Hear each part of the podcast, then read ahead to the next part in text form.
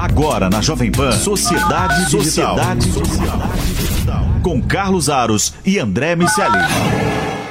Sociedade Digital no ar, a ponte aérea mais tecnológica do rádio, da TV e da internet.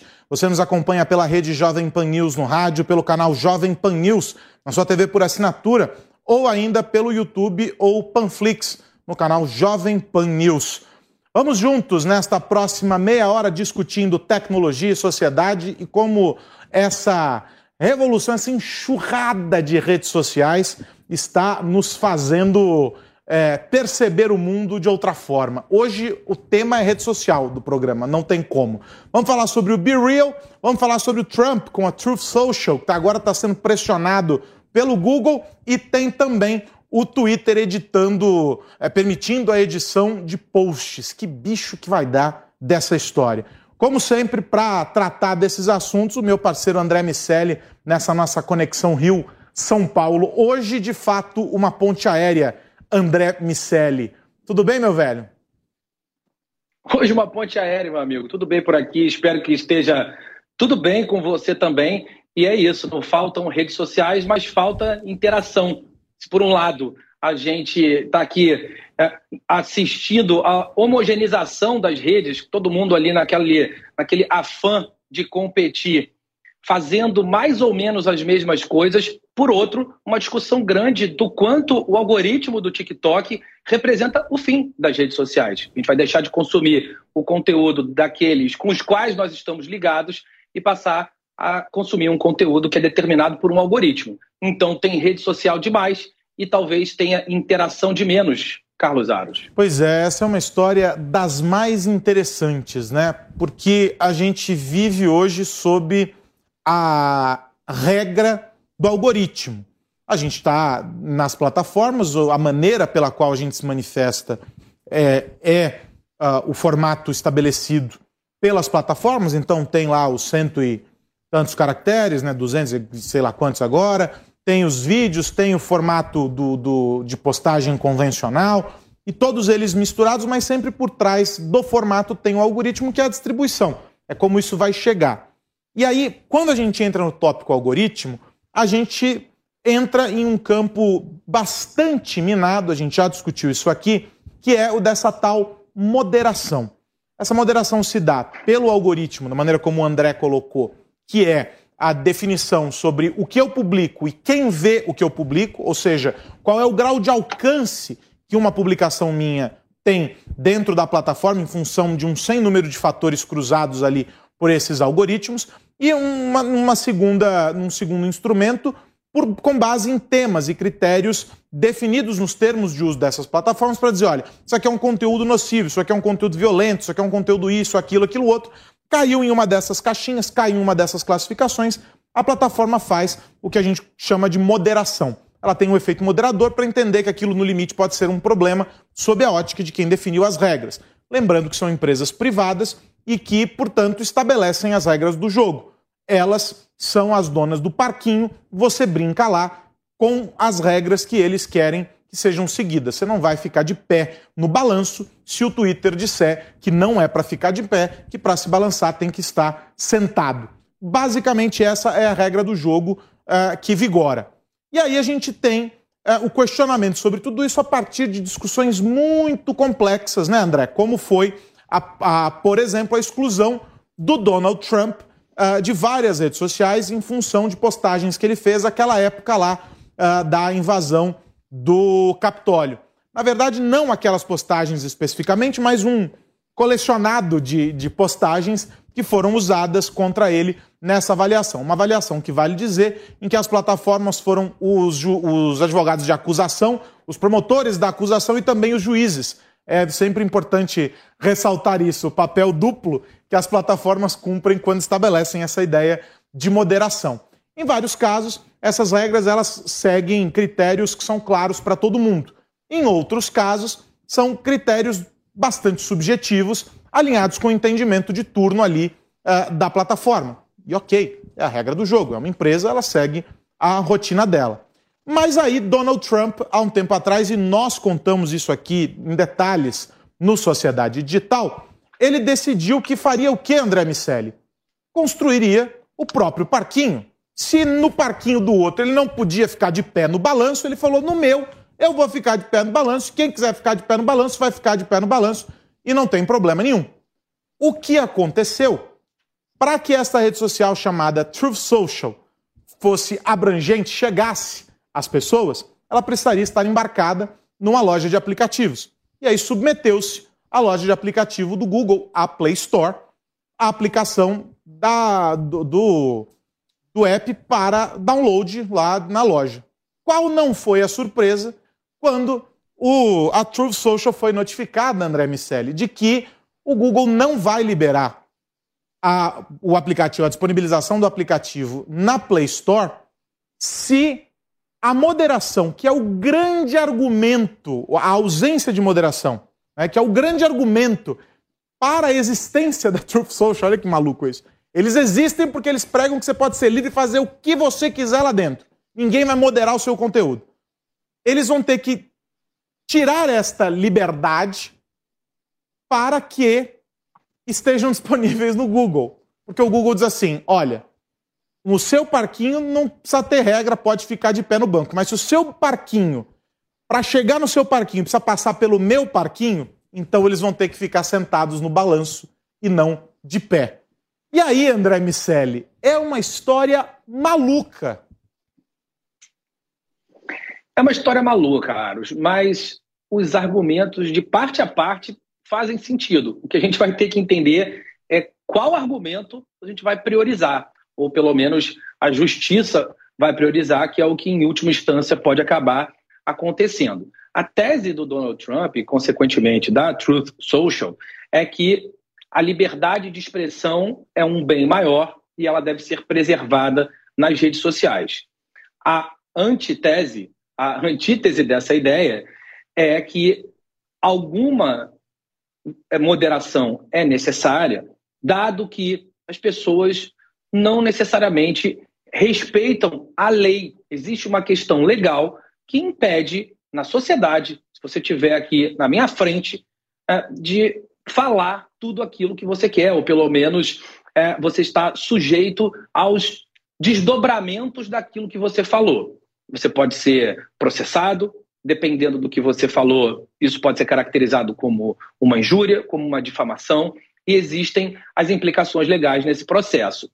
Não dá para imaginar, Aros, que a gente vai ter um ambiente digital, seja ele qual for, que está acima de uma questão legal.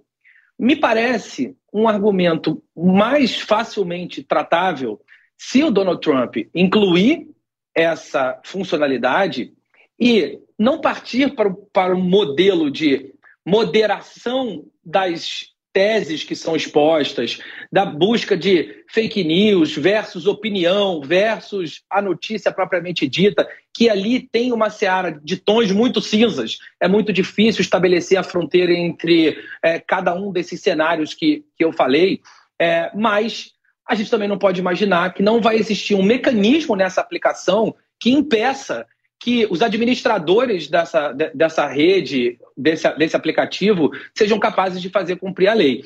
É, é um assunto que vai ter argumentos para todos os lados, mas eu não consigo enxergar um cenário no qual a rede social não esteja sujeita às leis. Se não de todos os países, que aí evidentemente é bastante complexo, pelo menos do país aonde a empresa foi estabelecida. Se imaginar que a Truth Social está nos Estados Unidos, as leis americanas devem ser maiores do que a tecnologia propriamente dita. Na esteira desse papo sobre redes sociais, queria virar a página. O caso Truth Social ainda vai dar muito pano para manga. Primeiro porque a empresa também, além dessa questão envolvendo a distribuição nas lojas de aplicativos, ela também está enfrentando problemas financeiros muito em função dessa capilaridade que ela não, não alcançou de alguma maneira. Né? A sustentação dessas plataformas, a sustentação financeira se dá por meio do volume de, de, de pessoas que tem ali, de como você opera o teu modelo de monetização. Então, é, eles ainda. Nós vamos falar bastante de Truth Social, mas o ponto pacífico aqui dessa história é que é uma briga de gigantes, cada um dentro do seu terreno, mas ela já deixou de ser uma discussão do ponto de vista tecnológico, até mesmo social, é, dentro do ambiente digital, há algum tempo. Ainda na, na, na história das, das redes sociais, André, o nosso amigo Rafa Coimbra, que esteve aqui conosco ainda outro dia, publicou uma análise lá na, na MIT Technology Review Brasil uh, sobre o Be Real. Eu confesso que, do alto da minha falta de paciência para as redes sociais, eu não sabia da existência desse treco. E aí eu fiquei bastante fascinado com a proposta é, e aí fui é, atrás e descobri que é um fenômeno, não é recente, é uma plataforma já tem aí alguns anos, dois, três anos, e é, que agora está no hype, com vários downloads, está entre os mais baixados nos Estados Unidos e etc. O Be Real, ele propõe uma interação imediata e aquela velha história de a vida como ela é. Eu não sei se isso existe de fato na internet, um ambiente em que tudo é recorte e contexto. Mas basicamente o que o BeReal faz é, no momento em que você recebe um push ali, uma notificação, você é forçado a fazer uma foto com a sua câmera traseira e com a câmera frontal do celular, obrigando você a fazer um registro da frente do que você está vendo e de você naquele momento, despido de qualquer filtro, de qualquer elemento desses que se tornaram absurdamente é, demandados aí nas redes sociais, há uma indústria da fabricação de filtros e etc. E aí, esse Be Real propõe a história da vida como ela é. Cansamos dos filtros, André Miceli, ou você ainda prefere as suas fotos com filtro de gatinho? filtro de gatinho e cabelo preto. É, cara, o que acontece nesse processo é, é, diretamente relacionado ao cansaço do dismorfismo tecnológico. A gente aprendeu a enxergar os nossos pares, os, nossos, os seres humanos que orbitam a nossa vida de uma determinada forma no mundo físico e de outra forma no mundo digital. Isso tem trazido impactos psicológicos importantes em muitas pessoas. Existem diversos relatos de pessoas que chegam em cirurgiões plásticos, por exemplo, com a sua própria foto manipulada por um filtro e dizendo: olha, eu quero ficar assim, aonde assim é a imagem manipulada. Então, Aros, essa é uma prática que as redes sociais estão entendendo, as empresas que, que, que são as donas das redes sociais estão entendendo é, que, de alguma maneira, tem trazido um cansaço. O cansaço das redes passa pelo dismorfismo corporal. Então, esse é um processo que vem sendo combatido por algumas iniciativas. Be Real é uma delas, é, mas dificilmente, dentro desse contexto, uma nova rede social vai ganhar muito espaço. O que provavelmente vai acontecer é que ou ela vai ser comprada ou uma implementação análoga vai acabar acontecendo por parte das redes sociais.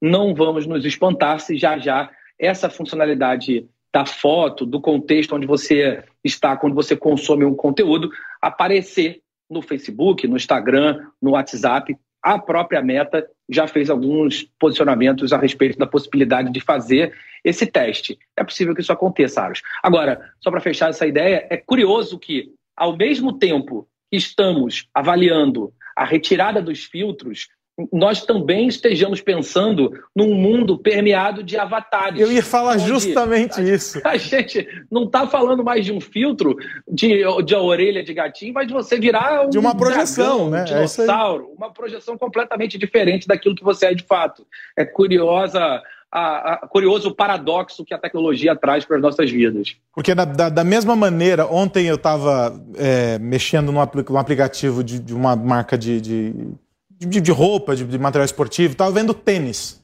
E aí eles têm a função uh, de realidade aumentada, em que você escolhe o modelo que você quer, aponta a câmera para o seu pé e ele projeta pela tela do celular o, como ficaria aquele modelo calçado em você virtualmente. Então, a gente está colocando, por meio do varejo, por meio do entretenimento, em diferentes segmentos, a gente está colocando essas essa projeção, não é? o digital na nossa vida, criando novamente uma máscara entre o que é de fato e o que a gente vai ver. E entre este o que é de fato e o que a gente vai ver, mesmo nessa situação aqui em que nos encontramos nós dois e quem está em casa nos acompanhando. Aqueles que estão nos assistindo pela TV ou pelo YouTube, os que estão no rádio não vou nem dizer, porque esses têm apenas é, se não nos conhecem é, fisicamente, se não viram nenhuma imagem de nós, que é difícil também em 2022, mas supondo que quem nos ouve não faça a menor ideia de como somos fisicamente, para cada uma dessas pessoas há uma imagem projetada do Aros e do André com base nas vozes e etc. Então, guardemos essa informação numa caixinha. Numa outra caixinha, as pessoas que estão nos assistindo, você que está aí nos assistindo e que tem uma imagem de nós. Não é frequente as pessoas, quando me encontram na rua ou vem o André ou qualquer coisa, fazem um comentário: Nossa, você é tão diferente lá na TV e tal. Porque há uma mudança de percepção no momento em que passamos por esse aparelho aqui que está na minha frente, a câmera. Eu mesmo, ao me ver no retorno, há vários monitores aqui com os retornos da minha imagem no vídeo. Quando me vejo, não vejo a minha imagem real. Eu vejo a imagem que já é projetada pelas lentes e que depois passou uh, é, por códigos e ela se transformou em sinais e está sendo emitida novamente nessa tela. Já não é mais real. Portanto, essa é a provocação que a gente faz quando eu digo, mas é possível na web é, a, a vida como ela é, já que a gente, uma vez que passou pelo filtro de uma câmera, ainda que não seja esse filtro que a gente vê, mas passamos pela lente, fomos convertidos em dados, e esses dados em sinais e projetados em uma tela, a gente já não é mais real. Já não é mais aquilo que a gente vê, é uma projeção. E aí, quando o André fala do desmorfismo, a gente conecta isso com a ideia de problemas que foram evidenciados no ano passado em função da fadiga do Zoom. As pessoas estavam cansadas porque o Zoom obriga que você se veja o tempo todo. Nós nunca, na nossa história, fomos forçados a ficar nos vendo por tanto tempo. Nem Narciso se viu tanto quanto nós fomos obrigados a nos ver é, durante esse período pandêmico com as câmeras e as videochamadas e afins, sempre com um retorno ali no cantinho da tela da nossa imagem. Isso gera um desgaste enorme. E um, um desgaste que não é só do cansaço de se ver, poxa, que saco estou me vendo, mas não. De como isso na nossa cabeça funciona, projetando a ideia de que há sempre uma imperfeição ali. Poxa, eu tô gordo, eu tô magro, meu cabelo tá ruim, minha barba não sei o quê, e você começa a criar todos esses problemas. Então, a gente vai somando essa ideia das imagens distorcidas e dessas projeções todas, com essa, essa ideia de que nenhuma imagem que a gente vê, depois do momento em que ela passa pelo, pelo, pela lente, ela se converte em dados e depois chega em algum lugar, ela é real. É sempre uma versão de algo. Há a realidade e aquilo que a gente vê. A realidade ela é uma só e ela desaparece no instante em que a gente passa a observá-la. E aí, é, quando a gente pensa no futuro com, com metaverso, com esses ambientes digitais, e a Microsoft, por exemplo, com aquele. Esqueci o nome do deles agora, André, é, com as reuniões virtuais, é, que vários testes estão sendo feitos, me ajuda a lembrar. É, a gente está partindo para um momento em que, talvez, em alguma medida, em empresas muito grandes, eu, a, os funcionários nunca venham a se conhecer de fato mas passem a interagir só nessas salas virtuais, conversando com o avatar do outro. Antes era muito comum falar assim: ah, eu só ouvi, só conheço você de, pelo telefone, só escuto sua voz. Em breve, nós só vamos reconhecer o outro nessas grandes organizações, a quilômetros e quilômetros de distância, por meio do avatar. E essa é uma mudança total da nossa percepção. Então, mesmo a tentativa do Be Real de trazer essa a vida como ela é, eu não sei se isso é muito difícil. Talvez só Nelson Rodrigues para dizer a vida como ela é, André Miceli. Carlos, eu não sei se estava falando do Mesh, do, do metaverso corporativo Microsoft, Isso. ou das, das funcionalidades que eles estão ali avaliando colocar no Teams. É, enfim, de qualquer forma, é a mesma lógica. Aros, em 1929, o René Magritte, pintor francês, criou, pintou um quadro que era a traição das imagens. Um, é um ícone dessa, dessa época do, do, da cultura e da arte, que acabou se tornando muito comum, é, que é aquele quadro do cachimbo. Um cachimbo pintado no quadro, escrito: Isso não é um cachimbo, é uma representação de um cachimbo, e tem toda a discussão que se formou em torno dessa história. Os seres humanos têm sido traídos pelas imagens e pela própria capacidade de construir a realidade que cada um tem dentro de si. Naturalmente, a gente vai continuar sendo enganado pelas projeções que os nossos cérebros constroem para que ele consiga poupar energia e fazer a gente viver mais tempo. No final das contas, é esse processo de simplificação que os avatares é, têm, que, claro, estão relacionados à, à nossa capacidade tecnológica nossa capacidade de conexão, banda, de, de descarregar zettabytes de informações e a gente precisa simplificar esses avatares ainda. Mesmo quando esses limites acabarem e a gente estiver ali diante de representações mais fidedignas, vamos lidar com essa traição das imagens, Carlos Aros. E no fim, André, talvez nós já estejamos vivendo em vários metaversos há muitos anos e a gente nem saiba disso. é aquela velha história de que talvez estejamos numa simulação. Aliás, temos um digital de tudo, Aros, fazendo aqui um jabá dentro de casa, nosso podcast aqui da Jovem Pan, falando exatamente sobre isso, com o Ricardo Araújo, um engenheiro de sistemas que é uma figuraça e conhece muito desse processo de filosofia e tecnologia, onde a gente debateu a possibilidade de estar vivendo numa simulação. Independentemente disso ser verdade ou não, o fato é que é um bom papo para o show, Piaros. Eu faço a recomendação fortíssima procurar lá nos podcasts da Jovem Pan, lá no Panflix, essa edição do Digital de Tudo. Além da conversa ser muito boa, ela provoca é, essa reflexão e nos faz pensar se talvez não seja mais fácil viver nesse mundo é, simulado do que tentar enfrentar de fato a realidade. Ainda que alternativa e dura, as realidades paralelas são mais tranquilas em alguns casos do que a realidade de fato. André Vicelli, para a gente fechar esse. Diga. Não, sem nenhuma dúvida, estou só concordando com a, com a sua ideia, tanto a, o reforço do consumo do DDT, o digital de tudo, do, da simulação, quanto essa reflexão sobre a vida como ela é, Aros. E aí, para a gente fechar esse Sociedade Digital, uh, falar rapidamente sobre o Twitter. É? A gente já vem falando sobre essa história da edição de, de, publicações há bastante tempo. É uma demanda muito antiga dos usuários do Twitter, ainda o Twitter raiz, não isso em que se transformou uh, o Twitter com o passar dos anos. As pessoas sentiam necessidade, porque a, a, além de ser um texto muito curto, é, você, às vezes, num erro de digitação, alguma questão se tornava um problema e as pessoas queriam é, a possibilidade de fazer essas correções, assim como acontece em outras plataformas e que fica marcado lá que aquele conteúdo foi editado, zero problema. E sem a perda do alcance, que era um problema em outras plataformas, e no Twitter não seria pela própria dinâmica uh, do, do, da plataforma, do algoritmo. E aí demorou muito tempo, muito tempo, e o Twitter agora, finalmente, depois de um longo período, resolveu liberar esse teste. Não está funcionando para todos os usuários, apenas para aquele Twitter Blue, que é a versão paga. Nos seguintes países, eu tenho aqui anotado para não falar bobagem. É, Estados Unidos, Austrália, Canadá e Nova Zelândia. São esses quatro países que têm o Twitter Blue disponível com essa possibilidade da edição de publicações. É o botão lá que te permite editar.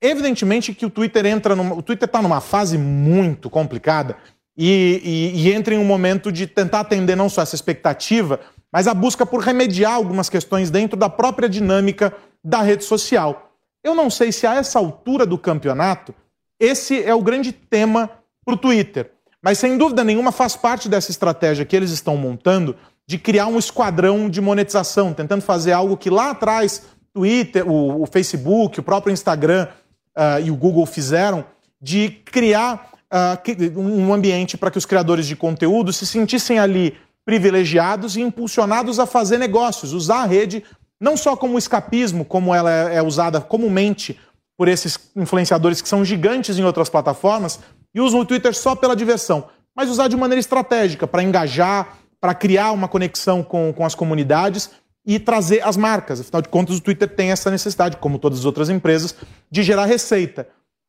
Qual é a tua visão sobre esse caminho escolhido pelo Twitter? Não só o Twitter Blue, uh, mas essa ideia aí da edição, enfim, essa, esses remendos que eles buscam fazer pelo caminho, André? Me parece fazer total sentido que uma empresa ouça os seus clientes. E ouvir o que os usuários pedem é um caminho importante para um outro ponto que também faz todo sentido para uma empresa, que é monetizar. Twitter precisa encontrar novas formas de receita. Até aí tudo bem. Ouvir o que os usuários estavam pedindo no sentido de permitir a edição de um tweet, me parece fazer total sentido também. O que não faz muito sentido é esse Frankenstein que a ferramenta vem se tornando, de tentar ser alguma coisa do ponto de vista de tecnologia e de solução que ela não é. Sabe uh, o, o triciclo, Aros, que é o pior da moto com o pior do carro? Né? É desconfortável como uma moto e pou, pouco é, desconfortável como uma moto, é pouco ágil, enfim, não, você não consegue ali capturar a agilidade de um e nem o conforto do outro. O, o, o Twitter tem se tornado um pouco disso. É, eles implementaram a roda, que é uma, uma implementação análoga à funcionalidade dos melhores amigos do Instagram, e esse, e, e, esse conjunto de entregas que são parciais, e que é, não, não estão necessariamente preocupadas com, de fato, a experiência do teu usuário final, mas são muito mais implementações que acabam sendo feitas em alguns ambientes de teste, como esses quatro países que você mencionou, eventualmente são funcionalidades que, com que, que eles fazem o rollout para o restante do mundo, é, acabam tentando emular outra rede social. Então, a gente volta para o início do programa, quando eu falei desse modelo de homogeneizar as redes. Não faz sentido. Ah, faz muito mais sentido que a empresa permaneça fiel àquilo que fez com que ela tivesse aquele sucesso no início da história. É claro que as empresas precisam inovar e precisam evoluir, mas existem outros meios para que isso aconteça. A gente não pode perder a, a filosofia principal da ferramenta. E é isso que está acontecendo com o Twitter nesse momento. É, não dá para não dá para querer ser tudo, não é? E eu acho que no fim essa estratégia do Twitter ela é, é complicada desde o começo. Lá atrás a gente, olha, há anos fazemos este programa e há anos insistimos nisso, de que talvez a única plataforma que tenha tido êxito em fazer essas é, incursões pelo mundo da concorrência e trazer, sem perder a sua essência, foi o Instagram. O Facebook tentou fazer e foi um fragoroso fracasso, né? O Instagram conseguiu lá atrás, rouba, esqueci também, eu tô com a minha cabeça maravilhosa, o Snapchat. Com o Snapchat. Copiou o Snapchat, o Snapchat dançou e ele cresceu. Aí o Instagram foi lá, e copiou o TikTok. Isso com outra, sem contar outras cópias no caminho, a história dos filtros, que é tudo roubado de ideia de outro lugar. Ninguém é, é nada se cria, tudo se copia. Então, é, ideias de outro lugar. E aí com o TikTok. No caso do TikTok, encontrou um rival à altura, mas não pela dinâmica da rede, porque são propostas até diferentes, mas porque a base de usuários do TikTok é muito grande em função do mercado asiático. E aí encontrou um, um, um gigante ali para brigar. Mas ainda assim está brigando com honestidade, o negócio está bom. Agora, o Twitter não. O Twitter veio andando de lado e continua patinando, e essas tentativas não, não mostram a que vieram. Não sei. Eu, eu fico triste porque, de fato, o Twitter ainda é a minha rede social preferida, embora o TikTok me absorva, às vezes, olhando vídeos de receitas, mas é os caras fazendo churrasco em um minuto, é um negócio maravilhoso. E o TikTok, o algoritmo é doentio, né? Ele vai te aprisionando. Então, não sei, eu acho que o, o, o Twitter dá muitos tiros e, em vez de ser um sniper, uma bala só poderia resolver. André Miceli, adivinha? Eu imagino que o tempo tenha acabado, meu amigo. É, semana que vem tem mais. um grande abraço para você. Foi o que o meu algoritmo preditivo me disse que o tempo acabou e que semana que vem tem mais. Um abraço para você, Carlos Aras, e para todo mundo que nos ouve ver. É isso, você que nos acompanhou até aqui neste Sociedade Digital, pode conferir este e outros programas lá no Panflix ou no canal Jovem Pan News no YouTube. A gente volta na semana que vem discutindo os impactos da tecnologia no nosso dia a dia. Tem muita coisa acontecendo, não falta assunto nesse mundo. A gente se vê aqui na semana que vem. Um grande abraço, tchau, tchau. Realização Jovem Pan News.